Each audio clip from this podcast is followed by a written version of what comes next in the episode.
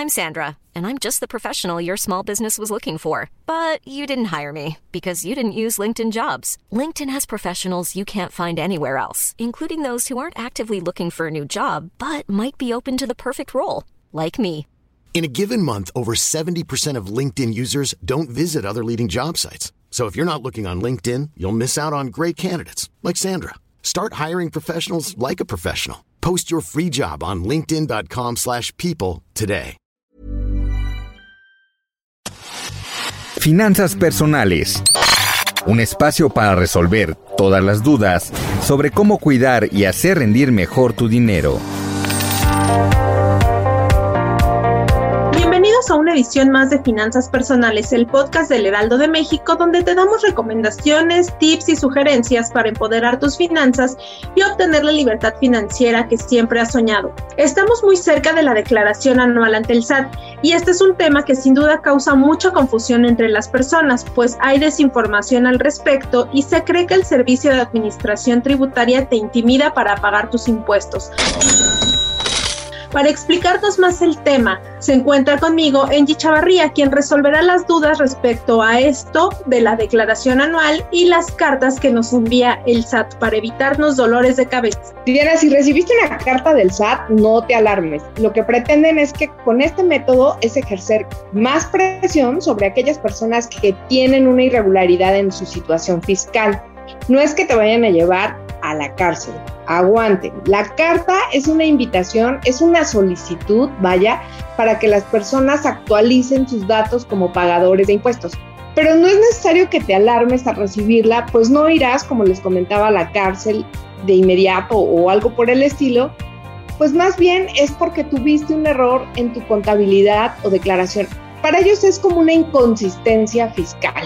Sí, hay que tener en cuenta que estas cartas de invitación no son un requerimiento ni una resolución en tu contra, que es lo que muchas veces alarma a la gente, porque creen que al recibir esto, como decías, van a ir directo a prisión y pues no, en muchos casos el SAT manda estas propuestas de pago donde te especifican el monto del adeudo que tienes, pero no quiere decir que vas a ir a dar a la cárcel. Así es, Diana, y estas cartas no implican, mire, cheque usted, una afectación para los contribuyentes de acuerdo con la segunda sala de la Suprema Corte de Justicia de la Nación, emitida en 2019, ya se consideran como documentos que no pueden ser impugnados en un juicio. Si recibes una carta invitación del SAT, lo que debes hacer es literal hablar al SAT, hablar con tu contador y arreglar la irregularidad que te está señalando. Esto hay que tener en cuenta que hay dos tipos de carta de invitación del SAT. La primera donde te dicen que hay una o varias declaraciones que no se han presentado, que puede ser tanto la declaración mensual como la anual dependiendo de tu régimen, y otra en donde el SAT mediante un correo electrónico te señala las cantidades que se adeudan. Toda esta información está de acuerdo con los registros del SAT y en los casos donde sí podría haber un problema fiscal es cuando se ejerce sus facultades de comprobación y que emiten una resolución ahí es cuando el SAT podría hacer una revisión de todas tus cuentas, pero primero deben notificarte que van a llevar a cabo este proceso. Después ya va a venir una revisión y te dirán exactamente cuáles son los adeudos que tienes. Y ahí es cuando ya podría haber una determinación oficial de una deuda. Y en ese momento sí se emitiría una resolución obligatoria que deberías atender con mayor urgencia. Pues para evitar un mal rato hay que tener, como les decía, una comunicación en primera instancia con tu contador. Él te podrá indicar exactamente el tipo de carta que estás recibiendo y cuál es la situación ante la autoridad de Hacienda. Pues en ocasiones, fíjate que las omisiones, Diana, son errores del sistema y solo deben aclararse que ese pago ya se hizo, por ejemplo.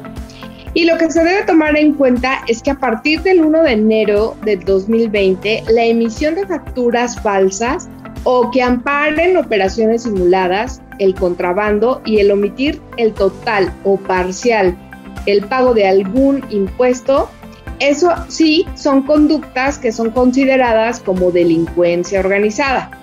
Estos cambios a la legislación fiscal mexicana incluyen diversas sanciones para todos los que no paguen impuestos y siempre y cuando la evasión ascienda a más de 7 millones de pesos.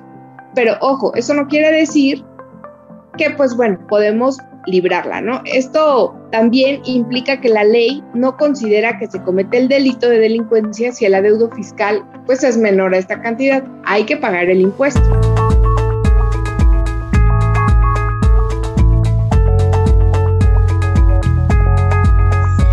Como ya lo decíamos, lo más importante de este caso es tomar en cuenta que recibir una carta del SAT no es una orden en tu contra judicial ni quiere decir que vas a ir a prisión. Simplemente pues, es una invitación para que aclares tu situación fiscal y en el caso de que sí haya una investigación, un requerimiento más extenso, pues primero debe llevarse a cabo ese proceso y ya después te dirían qué es, cuál es la cantidad de lo que debes pagar.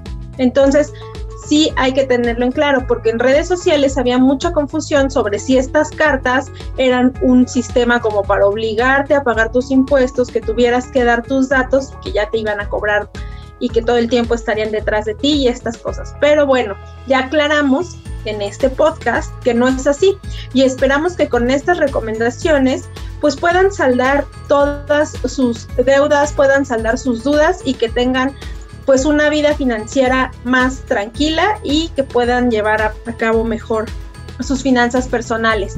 Recuerden que en nuestro podcast van a encontrar más temas de finanzas personales también en la página del Heraldo de México, así que visítenla y escríbanos sus sugerencias a través de redes sociales. Mi nombre es Diana Zaragoza. Mi nombre es Angie Chavarría y recuerda que pues bueno, hay cosas que sí pasan si no pagas al SAT, como puede ser reportado al Buro de Crédito y Círculo de Crédito, o también te pueden cancelar tu CFDI, es el sistema con el que haces tus facturas y eh, pues no podrás obviamente facturar o tus datos pueden ser publicados en la lista de deudores del Fisco Federal de la página de internet del SAT. Evítate este tipo de problemas y por favor cuéntanos qué te gustaría escuchar en este podcast.